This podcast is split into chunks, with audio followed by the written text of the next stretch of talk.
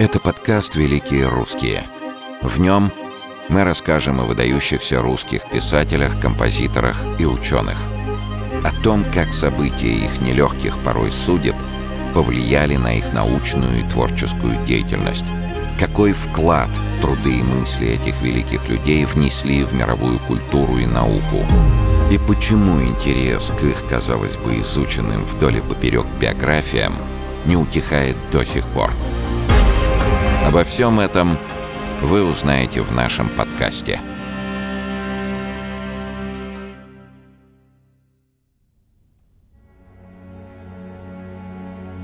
Модест Мусорский всегда был большим поклонником народной музыки и русского фольклора.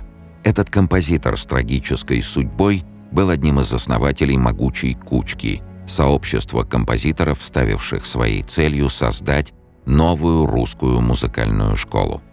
Его оперы «Борис Годунов», «Хованщина» и другие произведения по сей день являются частью мировой сокровищницы музыки. К сожалению, далеко не все, созданное композитором, дошло до наших дней. Мусорский не любил черновиков, и часть произведений вообще не переносил на бумагу. Он мог годами работать над мелодией, так и не записав ее. Если бы не лень, и привычка все держать в голове, творческое наследие Модеста Петровича могло быть вдвое больше. По той же причине в биографических сведениях о его жизни много пробелов, да и достоверность некоторых из них сомнительна. Дмитрий Шостакович писал «Мы любим поговорить о Мусорском. Много запутанного, неясного и в жизни, и в подоплеке сочинений. Мне в биографии Мусорского чрезвычайно много нравится – и прежде всего ее темнота. То есть о целых пластах жизни его нам ничего не известно. О многих друзьях мы ничего не знаем, кроме их фамилий. Да и то, наверное, фамилии перевранные. Неизвестные лица, неизвестные связи. Ловко он ушел от сыской истории. Однако большой вклад Мусорского в музыкальную культуру очевиден. Даже если бы он за всю жизнь написал только оперу «Борис Годунов», то все равно вошел бы в историю музыки. Композитор стремился воспеть русского человека, его характер и силу духа, самобытность и уникальность. Но мало кто смог по достоинству оценить творчество одиозного композитора при жизни. Модест Петрович сознательно игнорировал все каноны и правила сочинения музыки, принятые на Западе. Он всегда плыл против течения – не боялся игнорировать устоявшиеся правила и создавать свои. Недруги шутили, что композитор любит нарушать правила, потому что не знает их. Принято считать, что на фоне других светил русской музыки Мусорский выделялся как человек небольшого ума. В его интеллектуальных способностях сомневались даже близкие друзья. Многих раздражало его пристрастие к спиртному. И это несмотря на то, что впервые музыкальное произведение, созданное Модестом Петровичем, появилось в печати, когда ему было 13 лет. Его музыка имела яркий национальный колорит уже тогда. Мир в его произведениях всегда был одновременно и смешным, и страшным. Композитор считал, что опера не должна быть развлекательной, она должна быть правдивой. Биография Мусорского — это настоящий темный лес. Многие факты известны лишь благодаря обрывкам воспоминаний его знакомых. Писать автобиографию композитор начал только в 1880 году, меньше чем за год до смерти. И то сел за рукопись лишь по просьбе иностранного издателя. Она начиналась словами «Модест Мусорский, русский композитор, Родился в 1839 году 16 марта. По всей видимости, Мусорский ошибался насчет дня своего рождения, потому что в метриках указано 9 марта. И это неудивительно. О детстве Модеста Петровича известно очень мало, почти ничего. Родился будущий композитор в Псковской губернии. Его отчим домом стало богатое имение Карева. Родители его – знатные землевладельцы, фамилия которых происходила от смоленских князей, потомков династии Рюриковичей. Отцом будущего композитора был коллежский секретарь и сын гвардейского офицера Петр Алексеевич Мусорский. Имение свое он получил по наследству. Разбогатев, он прекратил службу в Сенате и решил жениться. Супругой его стала Юлия Ивановна Чирикова. Она тоже происходила из военной семьи. Мать Модеста Петровича являла собой образцовую женщину той эпохи. Она была хороша собой, владела иностранными языками и играла на фортепиано. У Мусорского было трое старших братьев, но двое из них умерли в младенчестве, и композитор никогда их не видел. Рос он с третьим старшим братом, Филаретом. С самого рождения маленький Модест жил в роскоши, окруженный заботой слуг и нянечек. В такой атмосфере народных традиций и обычаев он проникся любовью к русским сказкам и песням. С классической музыкой маленького Модеста познакомила мать.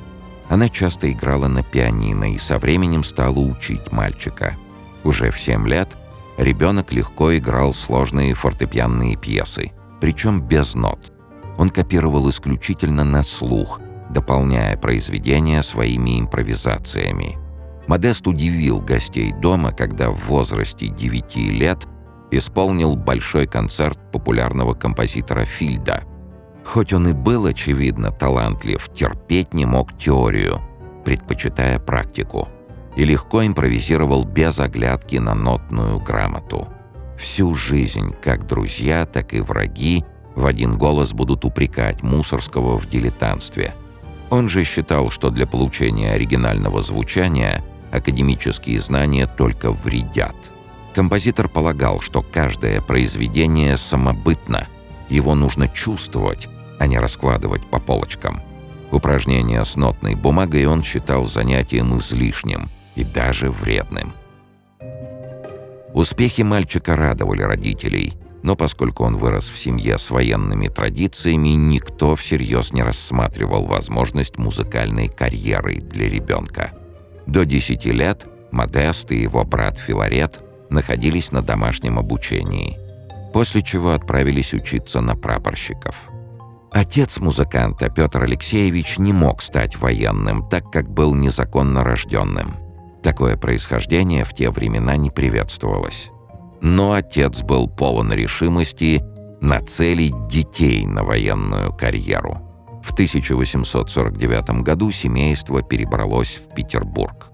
Отец хотел, чтобы мальчики учились в школе гвардейских подпрапорщиков и кавалерийских юнкеров. Однако принимали в эту школу учеников по достижении 13 лет, в то время как братьям было 10 и 11. Пришлось искать промежуточный вариант.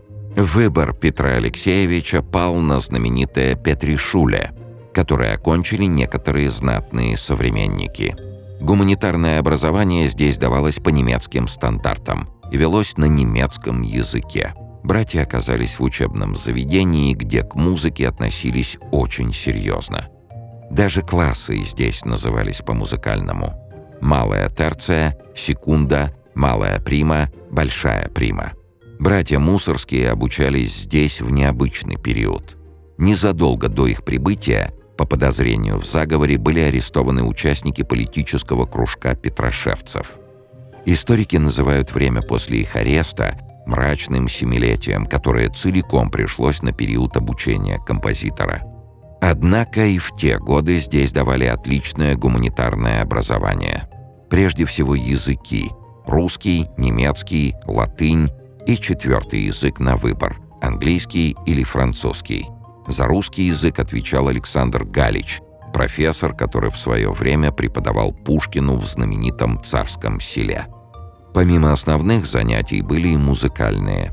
Внушительная часть денег за обучение уходила на творческое образование. Но отец Модеста не экономил на детях.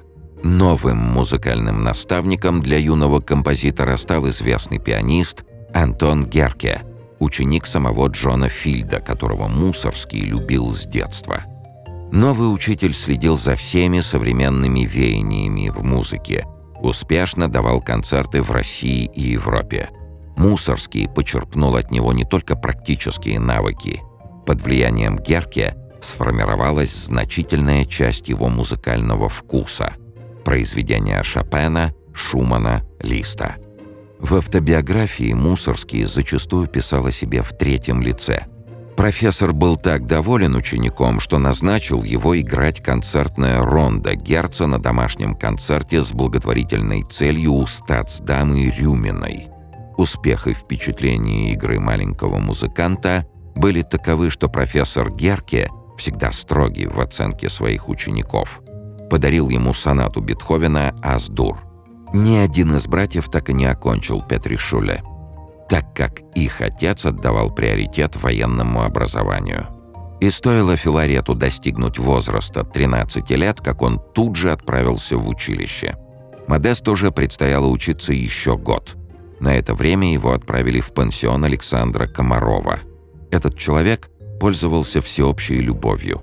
Зачастую вместо обычного занятия он предлагал ученикам заняться сочинительством, называя несколько тем для произведения на выбор.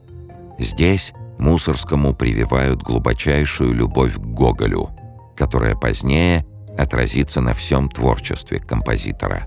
Когда пришло время, а именно 1 сентября 1852 года, Модест вслед за братом поступил в школу гвардейских подпрапорщиков – Здесь тоже с традициями и стандартами был полный порядок.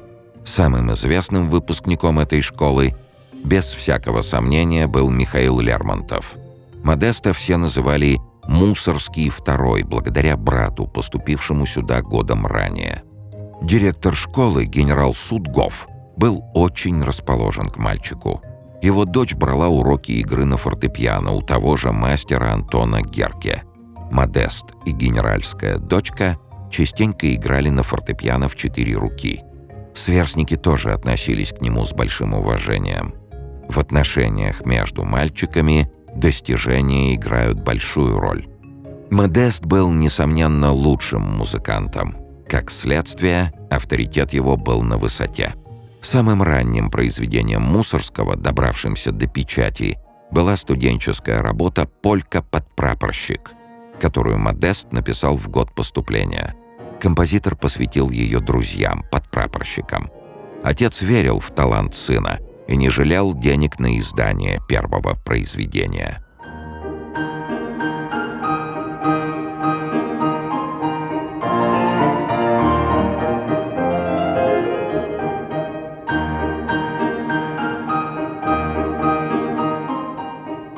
Учебой у братьев был полный порядок.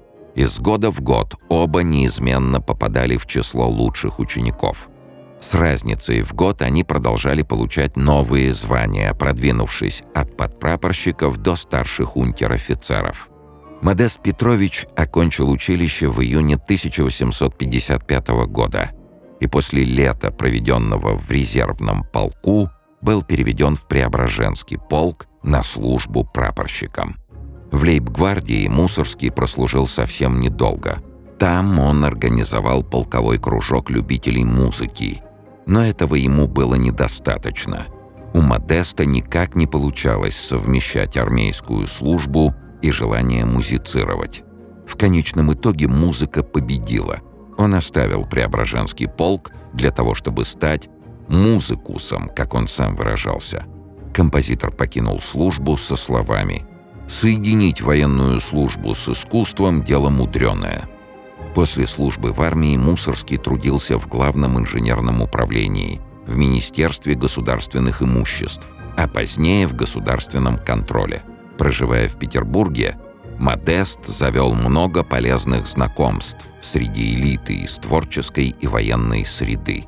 Высшее общество приняло его в свои объятия – Композитор Александр Бородин писал «Мусорский был в то время совсем мальчонком, очень изящным, точно нарисованным офицериком, мундирчик с иголочки, в обтяжку, волосы приглаженные, припомаженные, ногти точно выточенные, руки выхоленные, совсем барские, манеры изящные, аристократические, разговор такой же, немножко сквозь зубы, пересыпанный французскими фразами – несколько вычурными. Вежливость и благовоспитанность необычайные. Дамы ухаживали за ним. Он сидел за фортепиано и, вскидывая кокетливо ручками, играл весьма сладко, грациозно. Кутежи, на которые приглашают Мусорского, идут один за другим. Он начинает злоупотреблять спиртным, делая первые шаги к алкоголизму, который будет преследовать его до самой смерти и станет ее причиной. Среди новых друзей Модеста Петровича много известных композиторов той эпохи. Римский Корсаков, Доргомышский, Стасов, Бородин, Цезарь Тюи, Милий Балакирев. Последний взял на себя роль нового наставника Мусорского, поскольку его музыкальное образование все еще зияло огромными пробелами. Только под руководством Балакирева наш герой решается взяться за теорию. Он изучает партитуры признанных музыкальных мастеров России и Европы. Он анализирует формы, гармонию и контрапункт, пытается понять сходства и различия, и в целом учится отличать хорошую музыку от плохой. Примерно в это же время Модест Петрович вместе с друзьями организует творческий альянс, вошедший в историю под названием «Могучая кучка». Впервые это название использовал в своей статье друг Мусорского, публицист Владимир Стасов. Вот это судьбоносная цитата. «Сколько поэзии, чувства, таланта и умения есть у маленькой, но уже могучей кучки русских музыкантов». Это объединение композиторов Петербурга появилось в конце 50-х годов XIX века. Членами могучей кучки были Модест Мусорский, Милий Балакирев, Цезарь Кюи, Александр Бородин и Римский Корсаков. Композиторы из «Могучей кучки» считали себя наследниками традиций русской композиции, заложенных Михаилом Глинкой, и по его стопам занимались воплощением русской идеи в музыке. Они постоянно находились в поиске уникального русского звучания. «Могучая кучка» посвящала свое время кропотливому изучению разных образцов русского музыкального фольклора и церковных песнопений. У сообщества был ряд принципов в отношении национальной эстетики. Из всех участников группы Мусорский нарушал их реже всех. Сообщество не стеснялось экспериментировать с необычными музыкальными формами. Композиторы стремились максимально связать свое творчество с окружающей действительностью – Знания, приобретенные при изучении народной культуры, они использовали при создании своих произведений. Несмотря на свой статус и последующую популярность, в личной жизни композитору совсем не везло. У него не было ни жены, ни детей. Члены общества «Могучая кучка» по сути стали для Мусорского второй семьей. В череде мимолетных увлечений – Нежные чувства Мусорский испытывал лишь к Людмиле Ивановне Шестаковой, сестре Михаила Глинки. Впрочем, ее чувство к композитору можно описать лишь как снисходительную материнскую привязанность. Но вернемся к музыке. Мусорский быстро понимает, что работа в малых жанрах не соответствует размеру его амбиций. Он решает замахнуться на оперу – Затея оборачивается годами тяжелого труда, который не оправдал его надежд. Сначала Модест Петрович три года работает над оперой «Царь Дип» по мотивам трагедии Софокла. Затем переключается на карфагенский сюжет «Саламбо». Дальше он увлекается Гоголем и пытается адаптировать в оперу «Ночь накануне Ивана Купала». Но скрупулезностью композитор не отличался – ни одна из этих работ, начатая на волне вдохновения, так и не была закончена. Модест Петрович многому научился за эти годы у Балакирева, но ему, как и многим современникам, была не чужда прокрастинация. Член могучей кучки Цезарь Кюи так описывал деятельность Мусорского. Вероятно, Модест по-прежнему полдня думает об том, что он будет делать завтра – а остальную половину об том, что он делал вчера. По мнению наставника Милия Балакирева, его студент был склонным к лени, а произведения его не отличались особой оригинальностью. Мусорский же на критику учителя никогда не обижался, признавая проблемы. В начале 60-х годов XIX века Мусорский стал экспериментировать с музыкальными жанрами. Он написал несколько песен на стихи поэтов – Эти песни отличались музыкальным драматизмом и острой социальной тематикой. Самые известные из них — «Калистрат», «Песнь старца» и «Царь Саул». О, вожди, если пала на долю мою пред Господним народом, бесславно Романсы, написанные в этот период творческих экспериментов, снискали большую популярность у публики. Самые известные из них — «Песень Еремы», «Светик Савишна» и «Семинарист». Политическая обстановка в России стремительно менялась. В русской культуре появлялись новые веяния. В связи с этим могучая кучка страстно желала выразить свое видение драматических событий истории Руси и через них донести видение событий современных. Творческий поиск привел Мусорского к созданию юмористического произведения «Женитьба», сам автор определял его жанр как разговорная опера.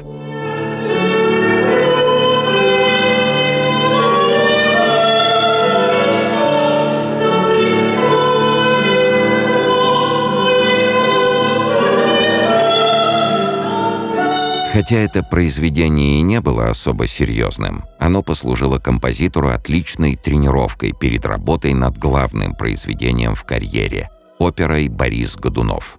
В 1868 году началась работа над оперой по сюжету Пушкина.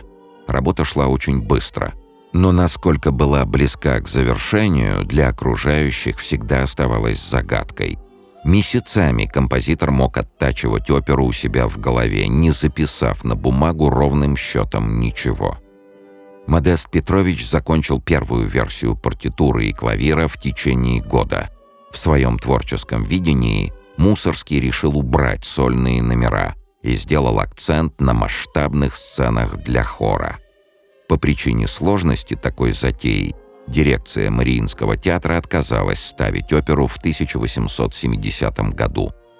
Работа над постановкой затянулась на пять лет. Все это время Модест Петрович не сидел сложа руки – с небывалым для себя усердием он снова и снова переписывал уже готовые сцены Бориса Годунова.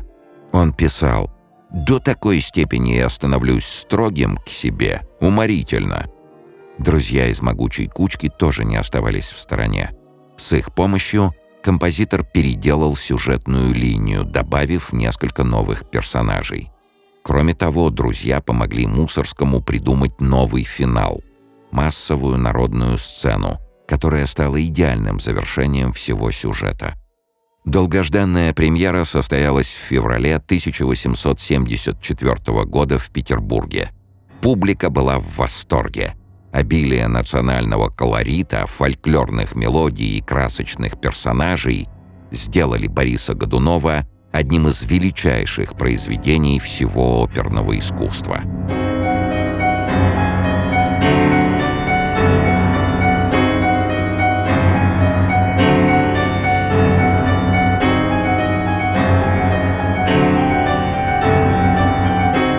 Буквально через пару дней после премьеры на Бориса Годунова уже выстраивались очереди. Представления проходили с аншлагами, а билеты раскупались заранее. Песни из номеров ушли в народ. Люди пели их на улицах. Владимир Стасов писал о Борисе Годунове. «Это было великое торжество Мусорского. Старики Индифференты, рутинисты и поклонники пошлой оперной музыки дулись и сердились. Это тоже торжество. Педанты консерватории и критики протестовали с пеной у рта. Но зато молодое поколение ликовало и сразу подняло Мусорского на счетах. Несмотря на такой безумный ажиотаж, без критики, конечно, не обошлось. Даже друзья Мусорского из могучей кучки не остались в стороне. Так Цезарь Кюи отозвался о труде Модеста Петровича на страницах газеты «Санкт-Петербургские ведомости». В либретто Бориса Годунова нет сюжета, нет развития характеров, обусловленного ходом событий, нет цельного драматического интереса. Это ряд сцен, имеющих, правда, некоторое прикосновение к известному факту. Но ряд сцен расшитых, разрозненных, ничем органически не связанных. Неизвестно, была ли эта критика искренней или являлась обыкновенной завистью к успеху коллеги, который до сих пор среди друзей считался набитым дураком. Как не бывало успех Бориса Годунова, так и неоднозначные отзывы на оперу подтолкнули Мусорского к новым свершениям. На сей раз его внимание приковала тема жестокости стрелецких бунтов XVII века. Но работа над следующим большим проектом, оперой «Хованщина», растянулась на много лет. Мусорский снова много думал и мало записывал. Работа над постановкой часто прерывалась, потому что Модест Петрович отвлекался на сторонние проекты. Именно в этот период жизни Мусорский создал цикл пьес для фортепиано «Картинки с выставки», который композитор посвятил умершему другу, архитектору Виктору Гартману.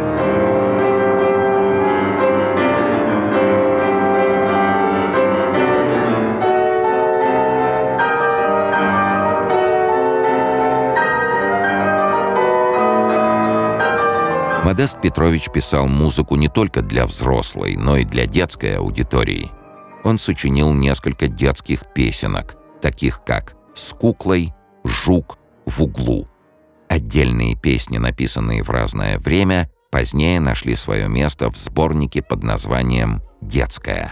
Сборник стал довольно популярным как в России, так и за ее пределами.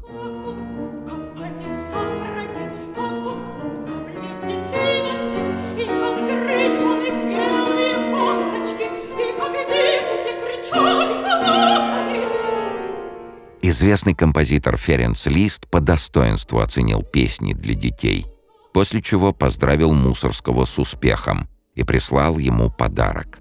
Модест Петрович вспоминал.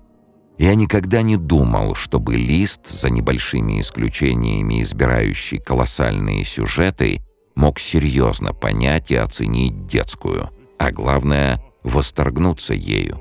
Высокая оценка Листа была важна для Модеста Петровича, который был поклонником творчества немецкого композитора. Под впечатлением от работы Листа «Пляска смерти» Мусорский написал собственный вокальный цикл «Песни и пляски смерти». Все четыре пьесы цикла Мусорский посвятил своим друзьям. «Ну да со мною он скоро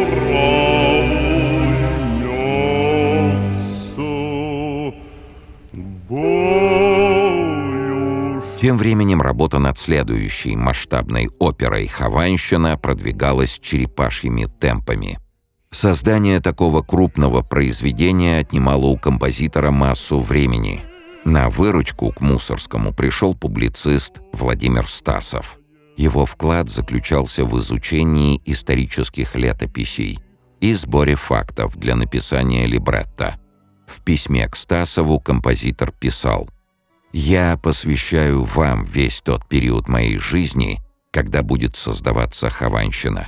Не будет смешно, если я скажу «посвящаю вам себя самого и жизнь свою за этот период».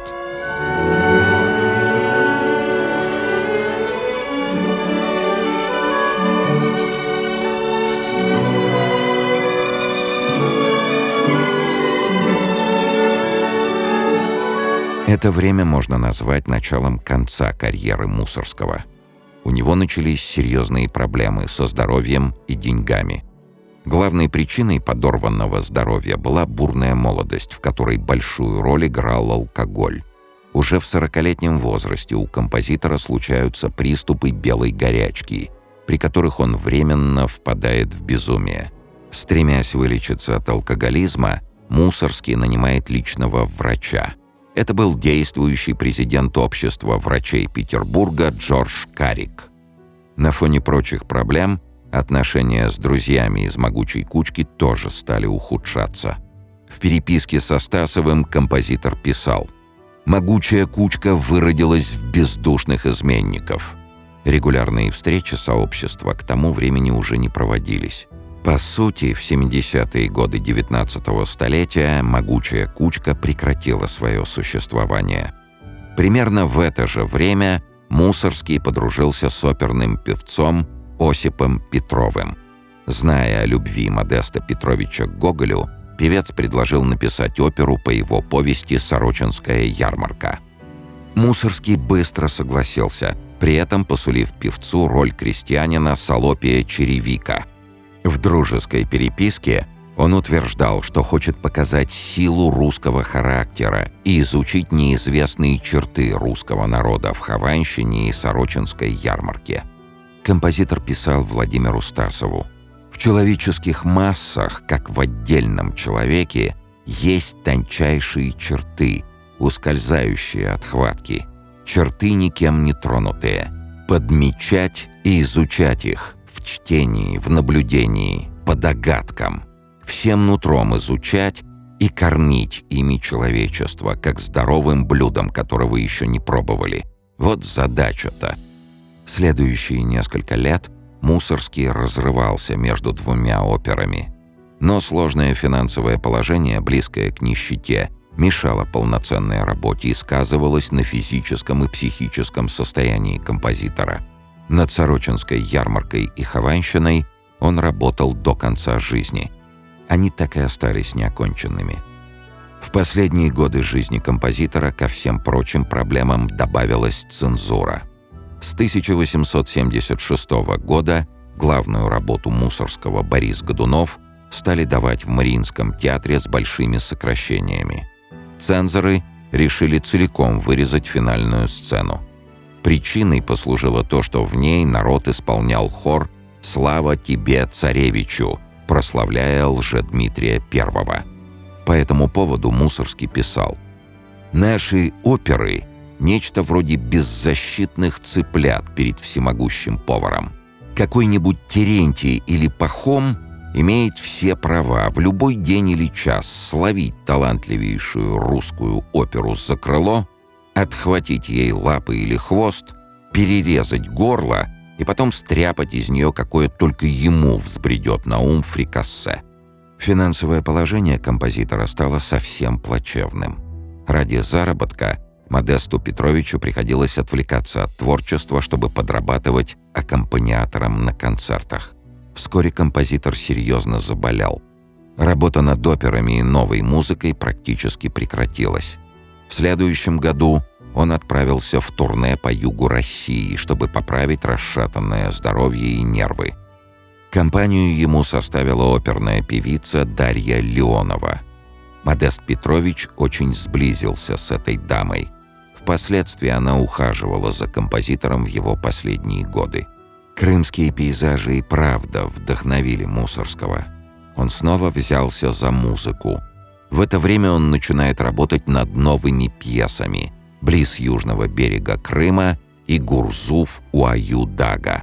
Он также возвращается и к неоконченной работе. В Полтаве он впервые показал Сорочинскую ярмарку. Это был успех. Об этом выступлении Мусорский писал Стасову. Сорочинская вызвала в Полтаве и везде в Украине полнейшую симпатию. Украинцы и украинки признали характер музыки Сорочинской вполне народным. Да и сам я убедился в этом, проверив себя в украинских землях.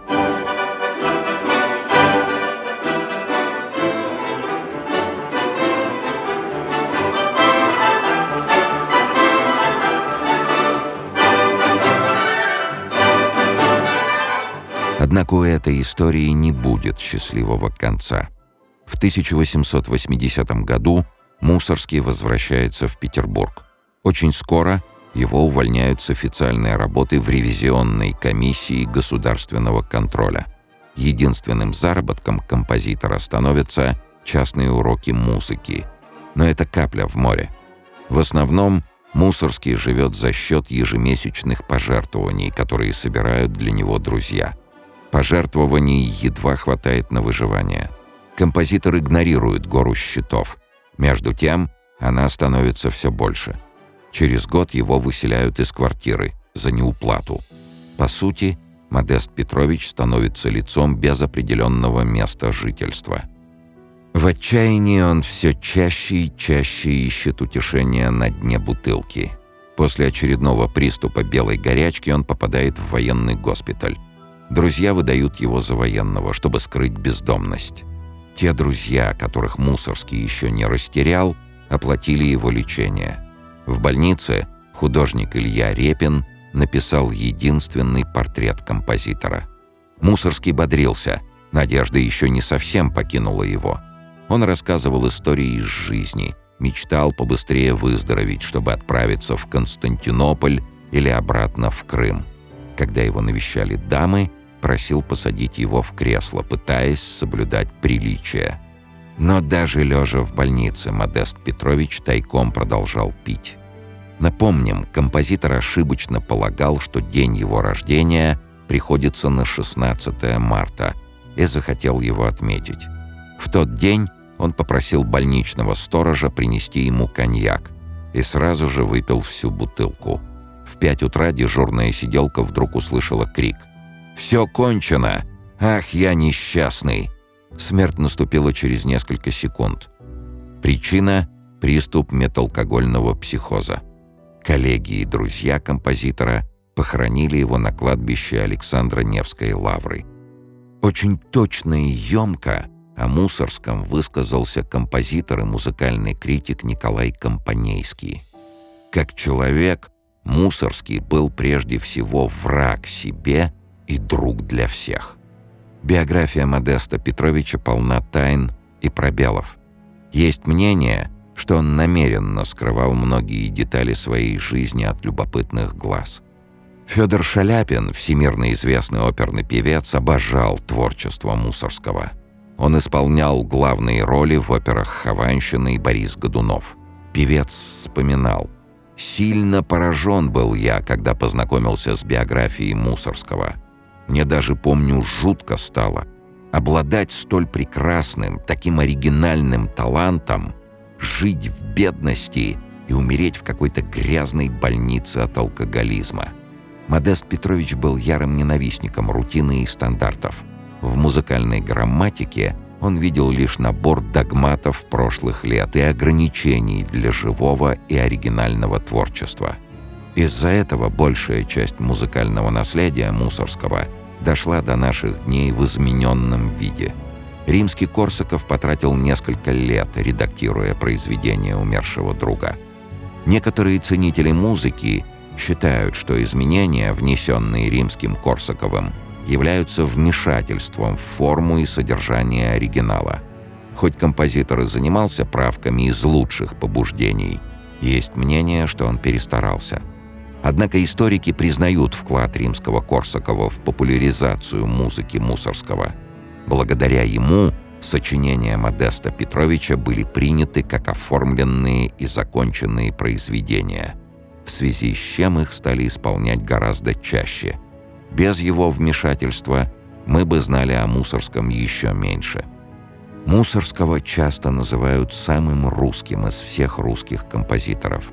Мало кто так ясно видел суть русского народа. Он умел в равной мере сопереживать боярину и мужику, царю и беспризорнику, великому человеку и юродивому. Часть каждой из них была в нем самом, составляя грани его бездонной души.